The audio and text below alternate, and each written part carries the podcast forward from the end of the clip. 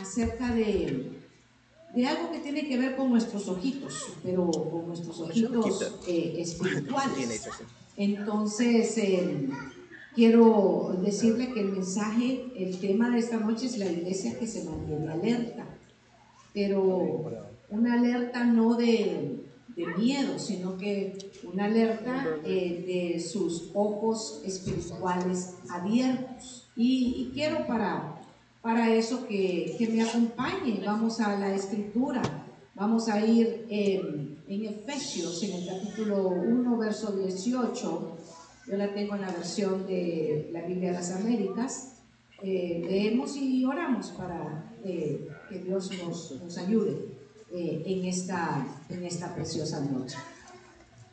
Mi oración es que los ojos de vuestro corazón sean iluminados para que sepáis cuál es la esperanza de su llamamiento, cuáles son las riquezas de la gloria de su herencia en los santos. Oramos. Amado Dios y Padre Celestial, te agradecemos, Señor, porque siempre nos escuchas, estás con nosotros y llenas esta casa siempre, Dios mío, de, tu sabiduría sobre cada corazón que viene dispuesto en esta noche de día viernes para recibir y aplicar tu palabra a, nuestro, a nuestra vida, que no quede solamente en nuestro entendimiento, sino que también baje, Señor, a nuestro corazón, que produzca mucho fruto y que abras en esta hora, Señor, los ojos espirituales de todo tu pueblo. Te lo pedimos en el poderoso nombre de nuestro Señor y Salvador Jesucristo. Y usted y yo decimos amén y amén. Aquí en, esta, en este verso habla de, de los ojos eh, de nuestro corazón sean iluminados. Y, y vamos a ir conforme a, la escritura y veremos qué gran diferencia hace cuando conocemos eh, espiritualmente eh, y vemos espiritualmente por dónde vamos caminando. Y, y, vamos a hablar acerca de cómo la iglesia debe de estar alerta, debe de estar preparada, debe de estar atenida los tiempos en los que estamos viviendo son tiempos eh, muy, muy difíciles. Seguimos orando y clamando por no solamente eh, ser espectadores, eh, porque cuando usted enciende las noticias, por los medios que usted los quiera recibir hoy en día, sean a través de redes, sean a través de, de los medios que usted esté utilizando, nos convertimos prácticamente en espectadores. Pero como hijos de Dios, como pueblo de Dios, no debemos de quedarnos como espectadores, sino que nosotros debemos de convertirnos en aquel pueblo que está vigilante, que está alerta, que está despierto y que nuestros ojos espirituales eh, tengan eh, esa iluminación para que nosotros podamos ver el camino que estamos caminando. Porque los días a la verdad, hermanos, están tremendos. Los días son muy fuertes, los días en los que nos está tocando a nosotros vivir. Primera de Timoteo, capítulo 4, verso 1 al 3. Pero el Espíritu dice claramente que en los postreros tiempos algunos apostatarán de la fe, escuchando espíritus engañadores y a doctrinas de demonios por la hipocresía de mentirosos que teniendo cauterizada la conciencia, eh, la conciencia, prohíben eh, casarse, mandan eh, abstenerse de alimentos, eso es el, verso, el verso 3, y que Dios ha creado para que acción de gracias participemos de ellos los que creen y que han conocido de la verdad. Así que eh, esto es para que yo sé que usted sabe, porque usted es un pueblo sabio, usted es un pueblo entendido y eh, viene constantemente a la casa del Señor y se expone a, la palabra. Y eso hace que, que nuestro entendimiento esté alerta. Así que usted sabe que esto es lo que nosotros estamos eh, viendo en, en, este, en este tiempo. Prestan Primero, estos son tiempos de los que habló el, el apóstol eh, Pablo, está hablando inspirado por el Espíritu Santo y está aquí resaltan algunos de los puntos.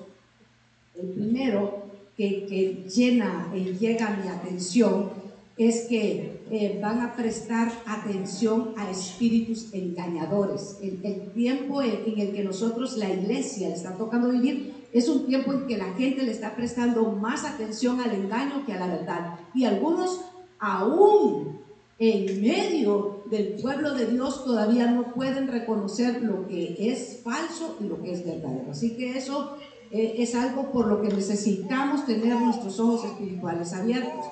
Otro, lo segundo es eh, que hay mucha eh, doctrina de demonios y eso sería un solo tema que, que tendríamos que, que, desarrollar y sin embargo solo quiero que, que usted note que, que también eso eh, abunda en, el tiempo en el que nosotros estamos viviendo, ¿verdad? Doctrinas en que a lo bueno se le llama malo y a lo malo se le llama bueno. Eso lo estamos viendo constantemente en todas las áreas, hermano, dentro de la iglesia y fuera de la iglesia. Y otro, eh, también la medida de la hipocresía que, que hay eh, con una conciencia eh, cauterizada y por eso estamos viendo también que hacen cuánto daño en el mundo, hay guerras y, y no tienen ningún uh, pesar de las vidas que se están perdiendo. Así que eso es eh, eh, por lo que necesitamos tener nuestros ojos espirituales muy, muy abiertos. En el libro de Hechos, en el capítulo 26, verso 18, me llama también mucho, mucho la atención y antes de entrar a los tres principios, estrategias que, que quiero compartir con usted, eh, quiero que me acompañe rápidamente, sí, Hechos 26, 18, para que, mire, abras sus ojos a fin de que se vuelvan de la oscuridad a la luz y del dominio de Satanás a Dios, para que reciban por la fe en mí. Está hablando, miren, el perdón de pecados y herencia entre los que han sido santificados. Así que también eh, aquí lo podemos eh, nosotros tomar eh, esta palabra para nuestra vida en el cual está hablando de que nuestros ojos está, que están en oscuridad reciban luz. Necesitamos que nosotros sepamos por dónde eh, estamos caminando. Hay cantidades de veces que usted nos ha escuchado en la intercesión clamar con, con la palabra del Salmo 32, en el cual dice, te enseñaré y te mostraré el camino por el que debas andar, y sobre ti, lo que declara el Señor, pondré mis ojos. Y eso es tan hermosa promesa que nos sostiene, porque yo no sé si a usted le ha pasado que en algunas ocasiones eh, no sabemos exactamente eh, cómo tenemos que dirigirnos, pero hoy a través del consejo del Señor quiero que usted ponga su atención para que podamos eh, tomar este consejo para nuestra vida. el mundo, a la verdad, el mundo que no tiene a Cristo está ciego, pero no debería de ser así para nosotros. Que el mundo que no conoce al Señor esté ciego es normal, pero para los creyentes que andemos en, en ceguera es preocupación. Segunda de Corintios capítulo 4, verso 4 dice, en los cuales el Dios de este mundo, cegando el entendimiento de los incrédulos para que no vean el resplandor del Evangelio de la gloria de Cristo, que es la imagen de Dios. Miren, cuando las personas no, no reciben el Evangelio es porque hay una ceguera. Y la ceguera que está en, en sus vidas es porque el Dios de este mundo, porque este mundo está siguiendo todo lo que es mal o lo que es perverso. Decimos amén. ¿Sí? Eso es lo que eso es lo que el Dios de este mundo ahora mismo está implantando en el corazón de aquellos que están en ceguera espiritual. Pero esta noche nuestra oración cuál ha sido? Que, Dios abra los ojos de nuestro entendimiento y que podamos eh, mirar con, con, los ojos, con la, la, iluminación del Señor, podamos ver el, el camino por el que vamos a andar. Y, y, eso es exactamente, usted trajo la palabra del Señor, usted trajo la Biblia, la va a marcar mucho ahora porque ahí vamos a andar mucho en la escritura. Y, y esa es su lámpara. Sí sabe, ¿verdad? Lámpara es a mis pies tu palabra y lumbrera a mi camino. Así que hoy vamos a poner aceite. El aceite que solo proviene de nuestro Señor sobre nuestra vida y que nuestra lámpara esté encendida. Hemos llegado a un tiempo en que la iglesia le gustan mensajes de que la estén mimando, que la estén contemplando, no sé cómo le dirán en, su, en su eh, país, que a veces nosotros pensamos que, decimos las, mismas palabras y sin embargo tenemos unas diferencias grandes. Pero sí, el, consentida, el estarla eh, solamente mimando. Y, y la verdad que que el Señor derrama de su misericordia sobre nosotros, porque hay momentos en que necesitamos el, el, ungüento como la ovejita necesita ser ungida, pero el Señor en, en, su momento nos levanta para que nosotros eh, empecemos a caminar y, salgamos fortalecidos en, en, las situaciones que nos tocan enfrentarnos, porque eh, el enemigo no anda jugando a ser el, el diablo, él, anda, él anda en serio. Pero la iglesia es la que eh, muchas veces anda, anda distraída, anda con un pie en, la fe y un pie en el mundo. Entonces, ese es un problema. Y ha perdido, ha perdido su, su, su ADN del nacimiento de la iglesia. La iglesia nació clamando. La iglesia nació y se enfrentó a persecuciones. Eh, los, los, los primeros creyentes tuvieron hermano, que, que enfrentarse a luchas grandes por, por la fe. Y, y, ahora si se nos, si se nos arruina eh, una llanta de un carro, eh, estamos que hacemos un gran drama. Eh, ahora si, si, si no tengo todo lo que quiero y, si no se me conceden todos los caprichos, entonces ya me quedo en mi casa fastidiado y enojado. Y, la iglesia ha llegado a un momento en que tenemos que, volvernos a, nuestro inicio, a recordar que, que verdaderamente hemos sido llamados a pelear una batalla, pero de eso ya hasta los signos militantes eh, los están evitando, porque ya nadie quiere, eh, no quiere que, que, canten así peleo mi batalla, o no quieren cantar firmes y adelante, todos eh, los, los, los, los, himnos, aquellos de de, guerra, los, los, han ido eliminando porque eh, no van a, producir el marketing como que no son muy buenos para la imagen porque eh, la gente quiere sentirse así como bien, bien relax, bien happy. Y entonces esos himnos los hacen sentir como, como muy, muy presionados, muy presionados. Y, y es nuestra realidad porque estamos en una lucha. Y nuestra lucha no es carnal, sino espiritual. Y nuestra batalla no es contra nuestro hermano, nuestra hermana, contra el, el diácono, contra el pastor o contra el ministro de alabanza. Nuestra batalla nosotros sabemos que es contra huestes espirituales de maldad que se mueven en las regiones celestes, que no quieren que la iglesia eh, conozca eh, eh, contra quién, contra quién es el enemigo que verdaderamente está luchando. Y por eso es que enreda mucho las cosas. que a veces, cuando la iglesia no ora, la iglesia se enreda, la iglesia se complica. Pero cuando la iglesia ora, entonces la iglesia empieza a tomar eh, la verdadera identidad en el Señor. Por años, por años eh, hemos, eh, hemos visto como, como hombres y mujeres de fe se han levantado a pelear la buena batalla. Hace algún tiempo yo le contaba y le, he compartido de ese, de ese libro en, el que le, he dicho que es muy, muy, muy, muy antiguo, pero eh, ese libro El arte de la guerra. Y, y en ese eh, hay una de las citas que está en el capítulo 3 de ese libro del arte de la guerra que dice así, si conoces al enemigo y te conoces a ti mismo, pelearás mil batallas y tendrás mil victorias. Si conoces al enemigo, pero no te conoces a ti mismo, por cada victoria que alcances tendrás grandes derrotas. Si no te conoces a ti mismo ni al enemigo, nunca verás ninguna victoria. Eso está en el capítulo 3 de ese libro del arte de la guerra. Y así lamentablemente anda mucho pueblo eh, en, medio de la iglesia, que no conocen contra quién verdaderamente están peleando y como no le atinan a nada, no le pegan a nada, ¿verdad? Entonces eh, es, complicado.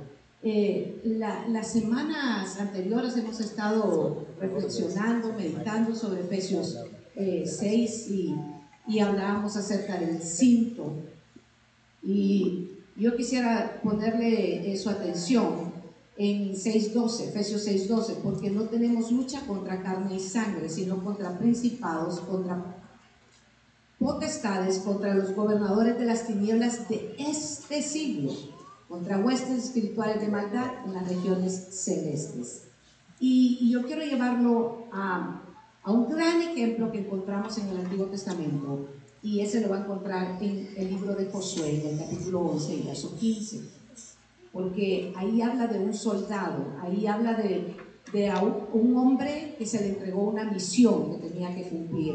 Algo que había iniciado Moisés, pero que a él se le delega, a pesar de que eh, él es joven, pero ha visto el ejemplo y, y él tiene que continuar eh, eh, tratando y llevando eh, a un pueblo que a la verdad estaba lejos de ser un pueblo espiritual.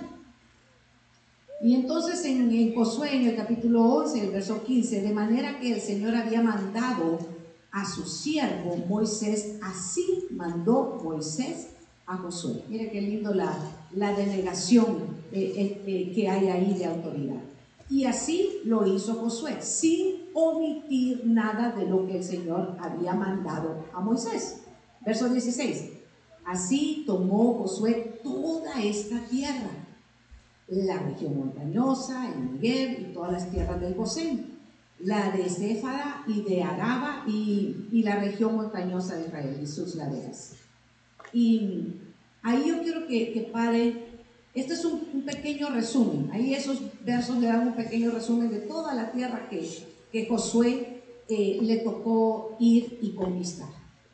Eh, con Moisés habían salido de Egipto, pero con, con, Josué estaba toda la tarea que, había que, realizar. Y, y, ahí es cuando las cosas se ponen interesantes. Se ponen interesantes cuando el proceso ya lo tenemos al frente, cuando cuando eh, dicen por ahí, ¿verdad?, que no es lo mismo ver los toros desde la barrera que cuando ya está en el centro, ¿verdad?, cuando está en el ruedo, cuando ya está, eh, eh, es el torero. Uno le, le grita al torero que sea valiente, pero hasta cuando uno lo ponen ahí adentro ya sabe que la cosa no es tan fácil como se mira. Y eso es exactamente lo que le está tocando a, a Josué. Observó miró eh, toda la batalla, todo el proceso de, Moisés. Sin embargo, cuando a él está tocando llevar el proceso del pueblo, es cuando se empieza a conquistar y se empiezan a alcanzar territorios, pero las cosas no eran tan sencillas como parecía. Había que tener mucha fortaleza espiritual, pero mire que él dice que hizo así como se le había mandado que hiciese. Y eso es bien importante porque nosotros Dios en su palabra, en su consejo, nos ha dejado a nosotros estrategias como pueblo de Dios que debemos de seguir. Y si hacemos eso, si conocemos, si nos conocemos a nosotros mismos, pero sobre todo si conocemos al Dios que nosotros servimos y conocemos a nuestro enemigo, entonces vamos a alcanzar victorias. Pero si la iglesia está desatendida, si la iglesia está entretenida, si la iglesia está batallando entre, entre, entre que enamorada del mundo y, enamorada de, queriéndose enamorar del Señor, pero en realidad como que no le interesa mucho, porque como que se está dejando eh, seducir más de lo que las luces allá afuera eh, están ofreciendo. Y entonces, eh, estrategias, estrategias eh, la primera de la que le quiero hablar está ahí mismo, en el libro de Josué, en el capítulo 1 y verso 6. La primera estrategia para aquellos que anotan es nunca te apartes de Dios. Esa es la primera. Solo vamos a hablar de tres. La primera es nunca te apartes de Dios. Porque en el proceso vendrán cosas buenas y otras cosas no tan buenas. Sin embargo, Romanos 8:28 dice que todas las cosas nos ayudan a bien. Y cuando dice todas, son las buenas y son las malas. la cosa es que cuando vengan las buenas, no se aparte. Y cuando vengan las no tan buenas, no se aparte tampoco. Porque las dos cosas pueden ser una herramienta de las tinieblas para apartarlo del Señor. Está con mucha abundancia. No, no tengo tiempo ir porque está demasiado, demasiado sobrado. Y cuando hay escasez, no lo puedo porque no tengo nada. Entonces, la primera estrategia, no importa cuál sea el paso del proceso que esté pasando, no nos apartemos del Señor, porque yo me estoy predicando el mensaje también. Porque el, mensaje para quién es, hermano? Para todos nosotros. Estamos, eh, decimos amén. Yo, yo espero que usted sea un pueblo sabio y reconozca que el mensaje es para todos nosotros. Josué 1.6, esfuérzate y sé valiente porque tú harás que este pueblo tome posesión de la tierra que juré a sus padres que les daría. Solamente, el verso 7, esfuérzate y sé muy valiente para cuidar de cumplir toda la ley que mi siervo Moisés te mandó. No te apartes de ella ni a derecha ni a izquierda para que tengas éxito en todo lo que emprendas. Eso así está en esta, en esta versión, sí, en la de Lo, lo importante aquí, la, la primera estrategia es no te apartes, no te apartes. Lo primero es pelear la batalla con obediencia y valor. Están las cosas buenas, levántese con valor, dele las gracias al Señor, salga muévase de su lugar y vaya y exalte al Señor. Están las cosas no tan buenas, levántese y sea valiente y muévase y vaya a exaltar al Señor también. Por todo y en todo hemos aprendido a estar agradecidos. Hemos estado agradecidos cuando ha habido abundancia y hemos estado agradecidos también cuando ha habido escasez. Así que en todo hay que esforzarnos. Yo me digo a mí misma, esfuérzate. Yo espero que usted ministre a su alma también y le diga, esfuérzate. Necesitamos ser esforzados y valientes. No sirviendo al hombre, pero sirviendo a Dios. A veces tenemos que soportar malos jefes, pero recuerde usted que todo eh, sirve para bien en su vida. Si usted ama al Señor, algo Dios está formando en usted. Así que eh, no dando lugar, no demos lugar a que el enemigo tome ningún espacio de nuestra vida y menos de nuestro corazón. Nuestro corazón tiene que estar plenamente como habitación del Espíritu Santo. Así que eh, hace algún tiempo me, contaron eh, una pequeña anécdota que dice que un hombre quería vender su casa por dos mil dólares. A ver en qué siglo habrá sido eso. Pero bueno, yo creo que era de Noé, este, esta anécdota. Y entonces dice que la quería vender por dos mil, dos mil dólares, dos mil pesos. Y entonces eh, había un hombre que la quería comprar. Y entonces le digo, mira, yo te la quiero comprar, pero solo tengo mil dólares. Y entonces le digo, es un buen trato. Mira, vamos a hacer algo. Yo te la voy a vender por mil dólares con una sola condición y aquellos que están en trámite de comprar casa, no te están poniendo mucha atención, ¿verdad? ¿Cuál es la, la estrategia? Solo me vas a dar permiso, le digo, que a la entrada de tu casa me vas a dejar poner un clavo y ese clavo es mío. No va a haber manera que lo quites, solo ese clavo es mío. Y aquel, por la moda de los mil pesos que le iba a costar la casa, dijo, está bueno, un clavo no es nada, dijo. No me estorba, no me mortifica. Y se la vendió. Y entonces al año el que vendió la casa le dijo, mira, ahora que quiero comprar la casa otra vez y te la voy a comprar por los mil pesos. Y aquel dijo, no, no vale mil pesos, le dijo, la casa vale más. Ah, está bien, le dijo, entonces voy a empezar a usar mi clavo, le dijo. Pues usarlo, le dijo. Ese era el trato. Entonces semanalmente traía un animal muerto y se lo colgaba en el clavo. Y como estaba en la entrada de su casa, toda la casa apestaba. Y entonces aquel estaba todo complicado porque nadie en su familia quería vivir en la casa porque la casa apestaba. Y él no podía romper el trato porque el clavo de quién era? del dueño anterior, ¿verdad? Y yo quiero preguntarle a usted, ¿no será que a veces dejamos clavos al enemigo nosotros en el corazón de nosotros, que cuelgue cosas ahí que no, no, no, no agradan al Señor? Unos clavos ahí que a veces dejamos en el corazón, ¿no? No hay que dejarle ninguno, diga, ningún espacio a las tinieblas. Todo mi corazón le pertenece, es morada del Espíritu Santo. Amén. Gloria a Dios. Amén. Cuando le pregunten de qué trató el culto, entonces de una casa que valía mil pesos, usted va a decir, ¿verdad? Sí, y un, un clavo le va a decir, eso es lo que, eso es lo que voy a recordar.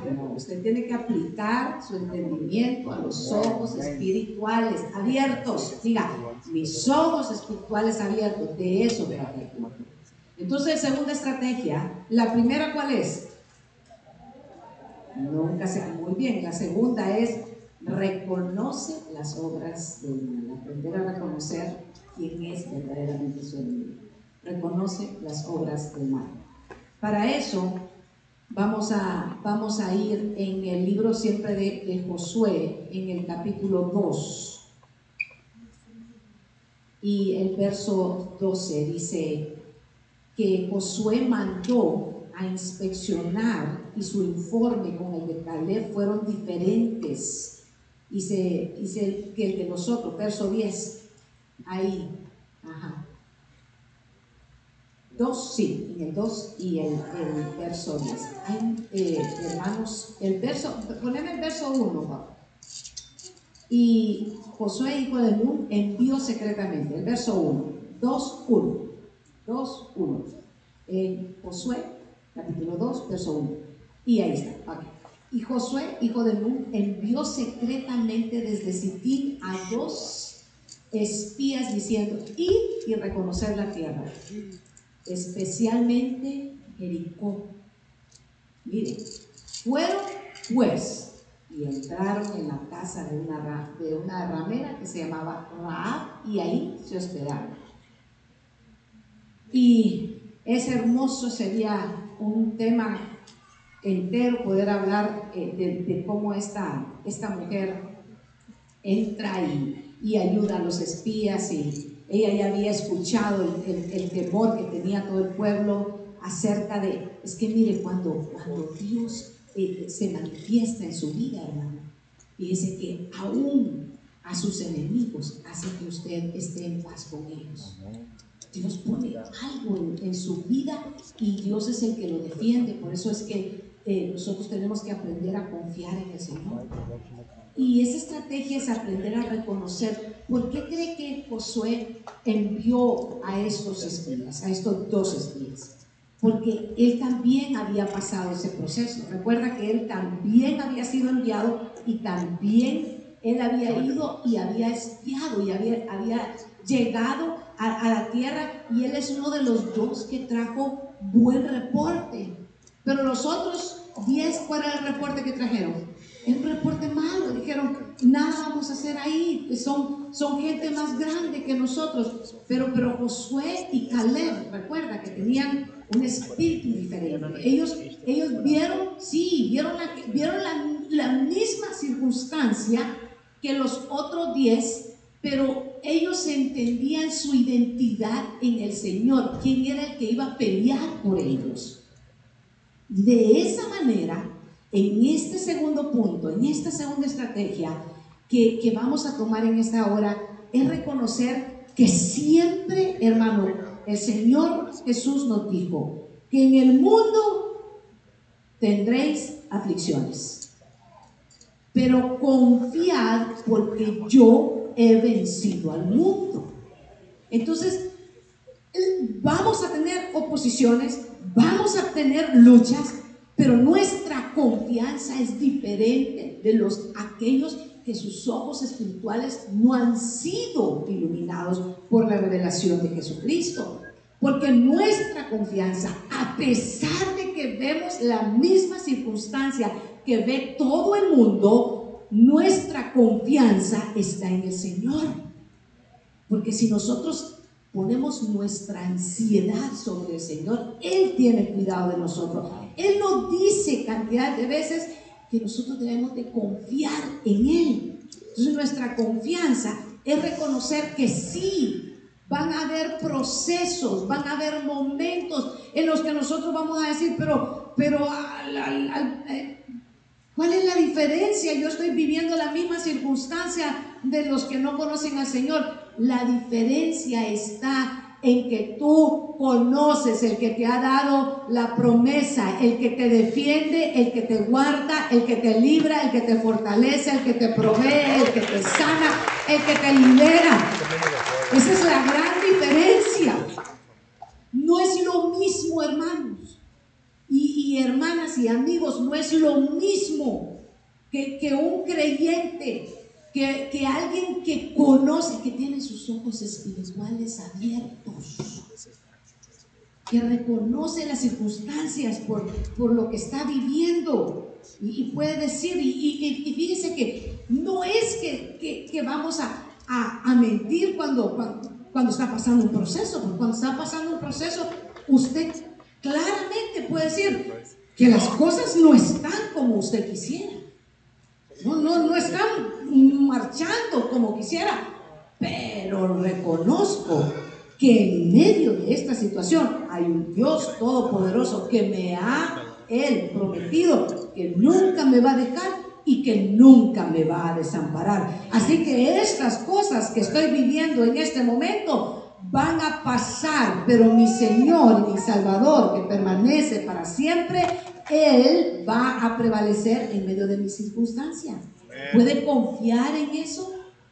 ¿Puede confiar en la, palabra del Señor? Mire, es una situación eh, bien tremenda ver cómo el, pueblo del Señor se entretiene en muchas otras cosas y no pone atención a lo que eh, el Señor nos está hablando. Yo sé que aquí no hay gente que está testeando durante el culto, gracias a Dios. No, de verdad se lo digo, esta yo, yo, yo puedo eh, conocer en medio del pueblo en el, que estoy y, sé que ustedes se aplican cada enseñanza y ustedes, y ustedes de verdad que, que son gente de, mucha fe.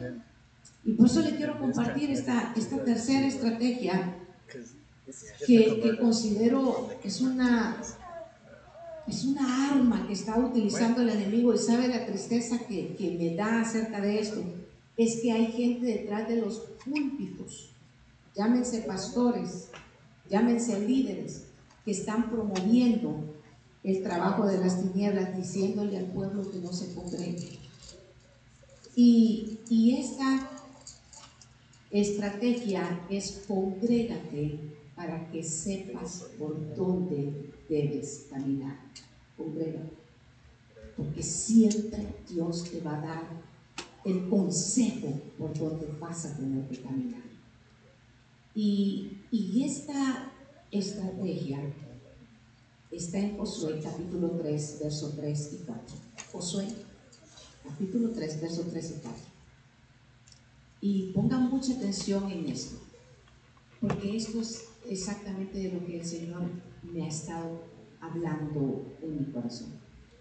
Y dieron orden al pueblo diciendo, cuando veáis el arca del pacto del Señor, vuestro Dios, y los sacerdotes levitas llevándola, partiréis de vuestro lugar y la seguiréis. Y dale el verso 4.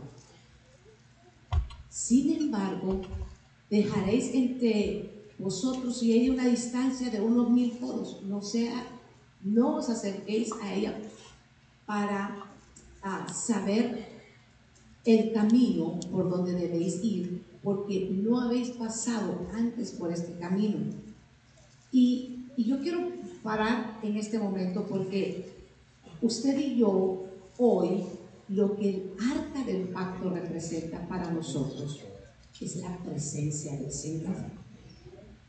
En, el antiguo eh, pacto, y cuando Josué está tocando este proceso fuerte, a él literalmente está llevando el, arca, que es lo que el Señor le dio al pueblo de Israel para que ahí se manifestaba su, su, presencia. Y entonces ellos, ellos tenían mucho cuidado eh, con este objeto, con el arca del pacto, porque usted sabe muy bien que una vez David lo quiso llevar de una manera inapropiada a y, lo que sucedió es que hubo muerte cuando los reyes tropezaron, usted recuerda, Usa extiende su mano y en lugar de un desfile de, de triunfo, lo que hubo fue un desfile fúnebre y, y David se entristeció mucho. Es tanto eh, el cuidado que, que, había que tener que en esta instrucción se le dice a, a, a Josué que, que, no se acerque tanto el pueblo, pero que lo tengan a la vista, que sepan, que, que observen.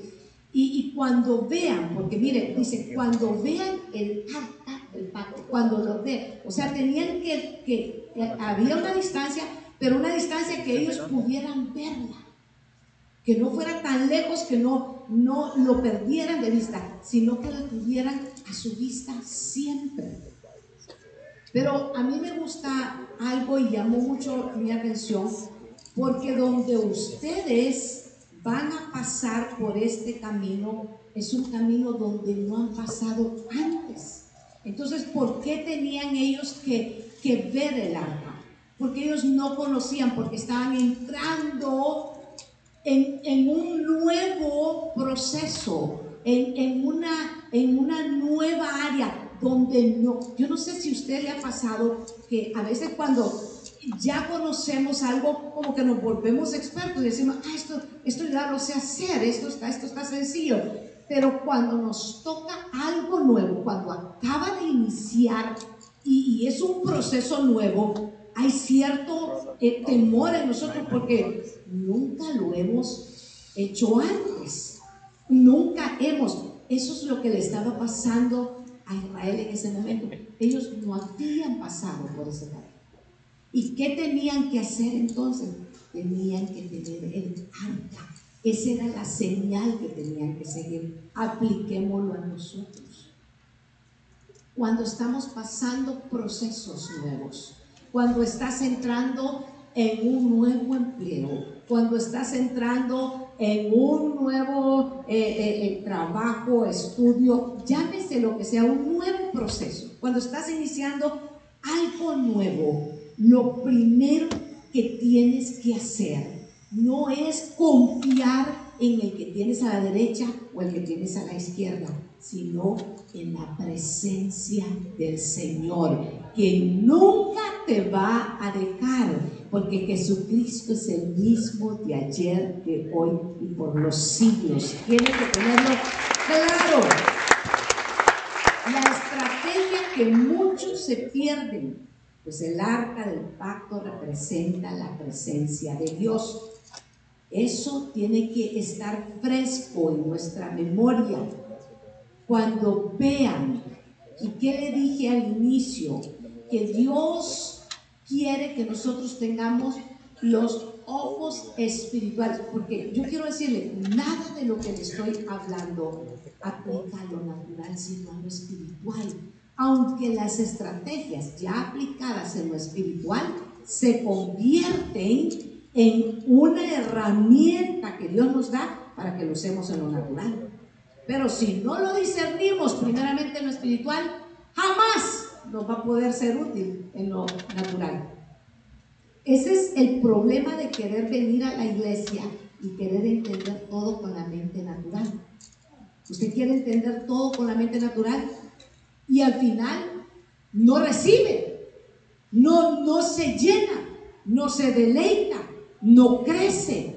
No, usted dice, pero, pero ¿por qué aquel se está gozando y yo no me gozo? Porque, y, de repente, eh, porque todo lo trató de hacer con su mente natural. Y el hombre natural no puede discernir lo que es espiritual, porque lo espiritual se tiene que discernir espiritualmente.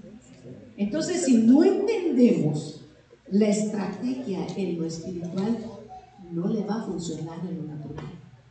Por eso es que cuando nos venimos y nos congregamos y escuchamos el consejo y, aplicamos nuestro corazón a decirle, Señor, abre mis ojos para que yo pueda entender, para que yo pueda ver, para que, para que tú me enseñes provechosamente, Señor, para que esta palabra que, que, ahora no solo llegue a mi intelecto, sino que, que, yo lo pueda recibir en mi espíritu, yo pueda, yo pueda entender esta estrategia espiritualmente, que el arca del pacto es tu presencia, que yo me congrego no por agradar al mundo, no me congrego por religión, no me congrego por costumbre, no me congrego por legalismo, no me congrego por quedar bien con mi compadre o con mi comadre. Yo me congrego porque sé que la presencia del Señor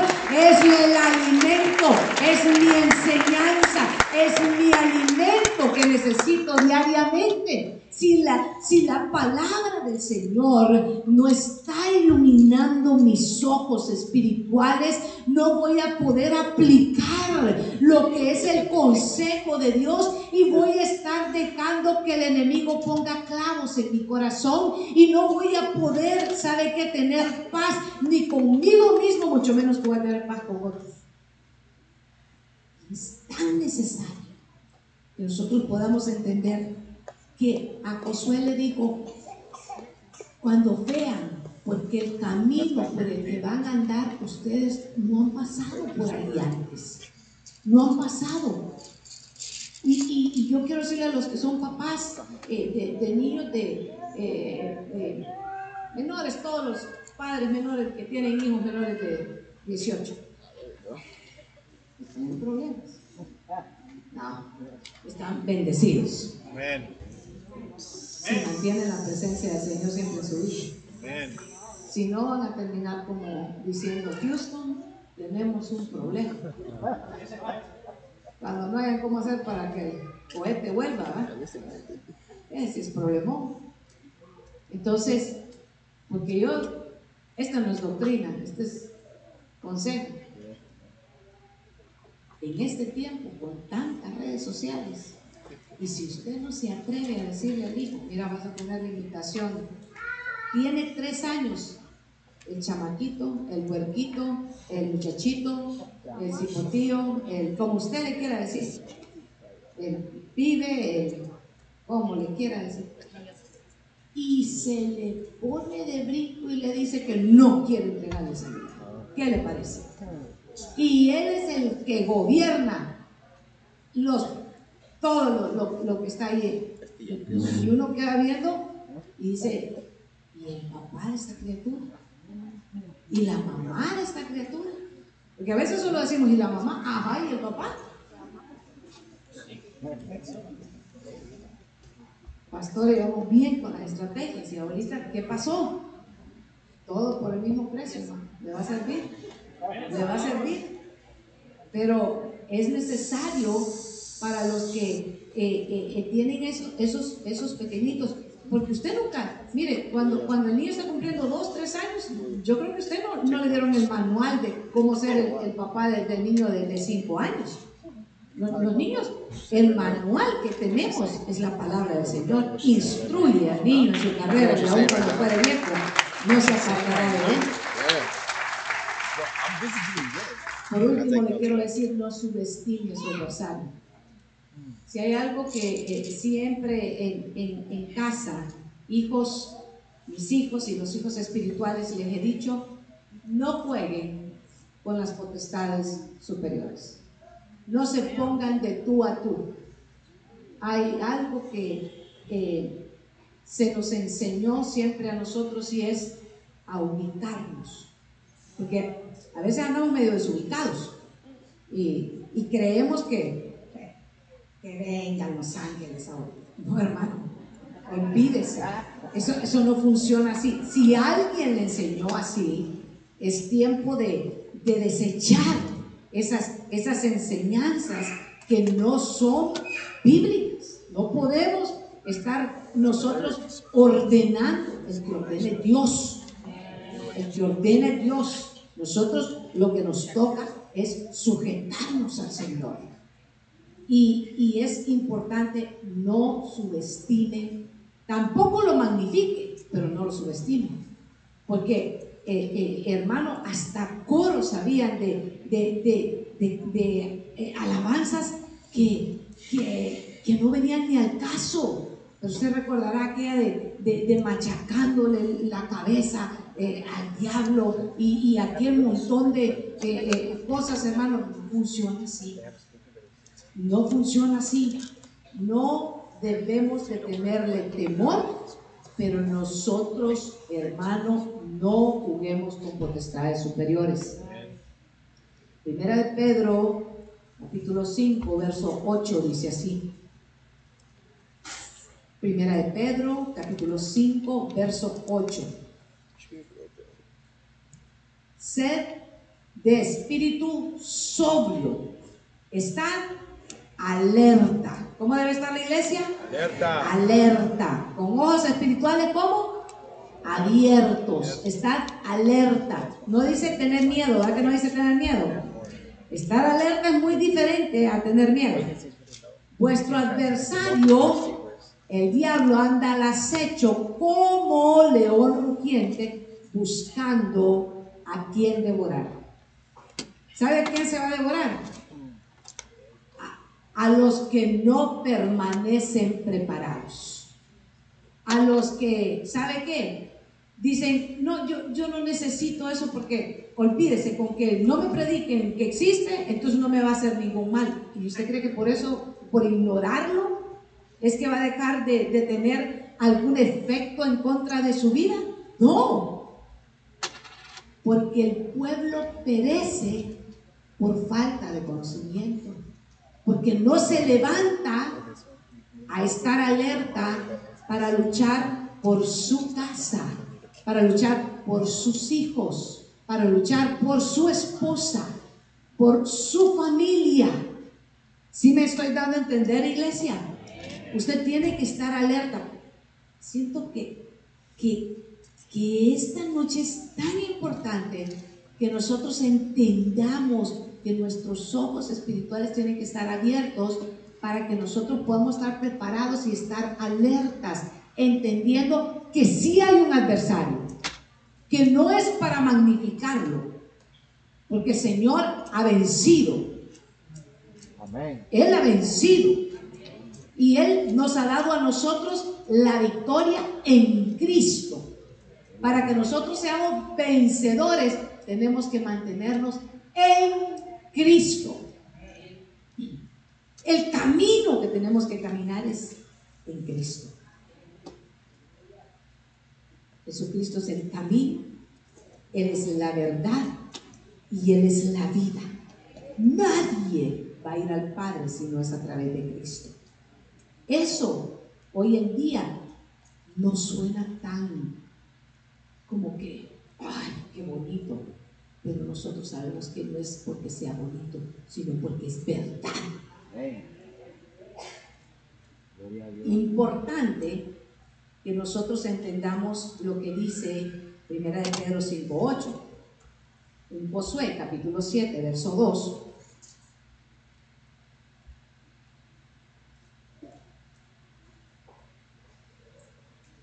Josué 7.2. Josué envió hombres desde Jericó a Jai, que está cerca de Bet Aben, al este de Betel, y les dijo, subid y reconocer la tierra. Miren, este Josué nos deja unas enseñanzas a nosotros. Cada vez que iba a conquistar, él enviaba, vayan y observen qué es lo que hay. Vayan, no se tiren de un solo, observen pero hay unos que, Dios, ya, ya, de plano, no, yo, yo lo que quiero es comprar esa casa. Y después se encuentran el clavo puesto del enemigo ahí y el animal muerto. Si no me entiende ahorita es porque no estuvo en la primera parte del culto. Busque a otro que se estuvo atento y entonces le va a contar por qué no hay que dejar clavos. Nadie tenga clavos en tu casa es tan importante porque dice que este Josué enviaba y les decía, vayan y observen, observen el territorio. Cuando volvieron a Josué le dijeron, que no suba todo el pueblo, solo dos o tres mil hombres subirán a Jai. No hagas cansar a todo el pueblo subiendo allá. Mire la razón. Porque ellos son pocos. Mire, mire lo que, mire, el resultado lo que le dicen. No necesitamos llevar a todos los guerreros. ¿Para qué? Si allí en esa ciudad con unos pocos, ¿sabe qué hicieron? Subestimaron al enemigo. Subestimaron al enemigo. No, no, no, no, no. Olvídese. Conmigo nadie se mete. Y no están poniendo primero la presencia de Dios en su vida. Usted siempre tiene que reconocer que usted no es el que ordena y usted mucho menos es el que decreta, sino que es Dios, es el Señor. Así que no subestime al enemigo.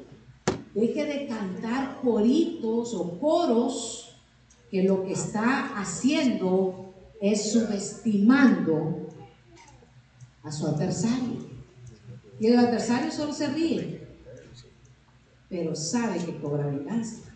Entonces, es tan importante porque le dijo solo unos pocos, así que subieron allá unos tres mil hombres del pueblo, pero huyeron ante los hombres de Jai.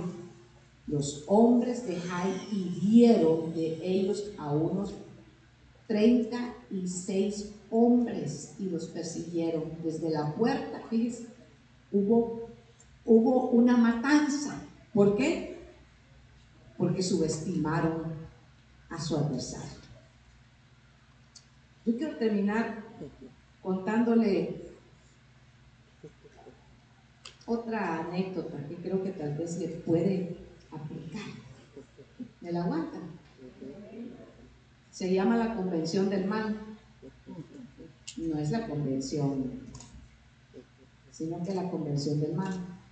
Y el orador, el orador invitado principal, ¿sabe cómo se llamaba? El diablo. Y sus demonios eran los invitados a la convención y les decía, seremos exitosos. En la convención estaba dando su speech, ¿verdad? Su, sí, su discurso. Sí. Seremos exitosos si hacemos las siguientes instrucciones. Uno, si mantenemos a los creyentes ocupados en las redes sociales mientras están en los servicios de las iglesias. Seremos exitosos si los mantenemos constantemente en tentación, mandándoles dardos de las tinieblas para que se endeuden y para que compren cosas que no necesitan. Seremos exitosos si los creyentes están ahogados en ocupaciones y en deudas, porque entonces no tendrán tiempo para meditar en la palabra del Señor. No tendrán tiempo de ir a los servicios de la iglesia y no tendrán tiempo para congregarse. Seremos exitosos poniéndoles poniéndoles estrategias. Por ejemplo, cuando viene Easter, enseñándoles el conejo de Pascua, para que no entiendan el verdadero significado de las celebraciones, por qué y para qué llegan a los servicios de la iglesia. Seremos exitosos si se involucran en toda obra de las tinieblas en lugar de buscar la presencia de Dios. esa convención es muy similar a la que diseñó Balaam en el libro de Números, en el capítulo 25, verso 1 al 3. Ustedes son, fíjese, mire, en el libro de Números, en el capítulo 25, mientras Israel habitaba en Sití, el pueblo comenzó a, prostituirse con las hijas de Moab. Israel se había guardado, pero le mandó una estrategia. Esa salió de la convención del mal, esa estrategia.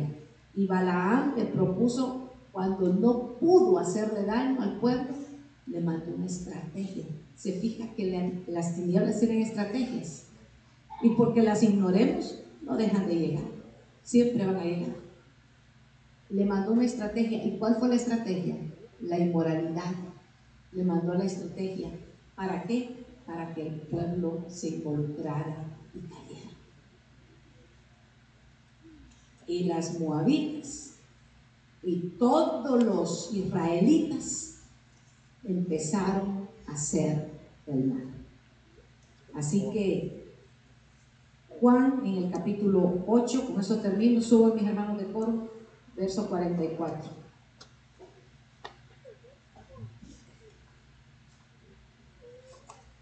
El Señor está hablándole y corrigiendo y exhortando a un pueblo que no tiene ojos espirituales. Ustedes son de vuestro padre diablo y quieren hacer los deseos de vuestro padre. Él fue un homicida desde el principio y no se ha mantenido en verdad, porque no hay verdad en él. Cuando habla, mentira habla de su propia naturaleza, porque es mentiroso y padre de mentira. Queremos tener ojos espirituales abiertos, tienen que reconocer contra quién es su lucha. Y por eso, hermano, en el capítulo 42, verso 5 de Job dice, he sabido de ti solo de oídas, pero ahora mis ojos te ven. Es tan precioso que nosotros le podamos pedir a nuestro Padre Celestial que si nosotros hemos estado oyendo de oídas y anhelamos que sea Dios el que nos abra nuestros ojos espirituales, sea esta la noche para que nosotros podamos reconocer las estrategias del enemigo. ¿Y qué pasa cuando reconoce las estrategias del enemigo? Usted conoce contra quién está luchando. Y cuando reconoce y conoce lo que hay en su corazón, lo que hay en su vida, y conoce contra quién verdaderamente su lucha, entonces va a tener muchas victorias. Va a tener muchas victorias.